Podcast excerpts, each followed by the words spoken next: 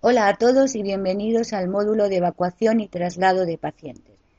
Mi nombre es Erotida Angulo Pérez, la profesora que os va a impartir esta asignatura durante el curso 2014 y 2015. Y mi objetivo principal es que aprendáis y disfrutéis con sus contenidos.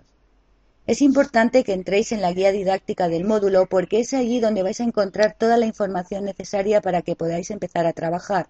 Información relacionada con la distribución de los contenidos en unidades didácticas, las tareas que tenéis que entregar de cada unidad didáctica, las fechas en que tenéis que acudir al centro para realizar prácticas obligatorias, porque se trata de un módulo que tiene una parte muy importante, o sea, una parte importante práctica y eh, bueno, pues tenemos que realizarlos presencialmente en el instituto.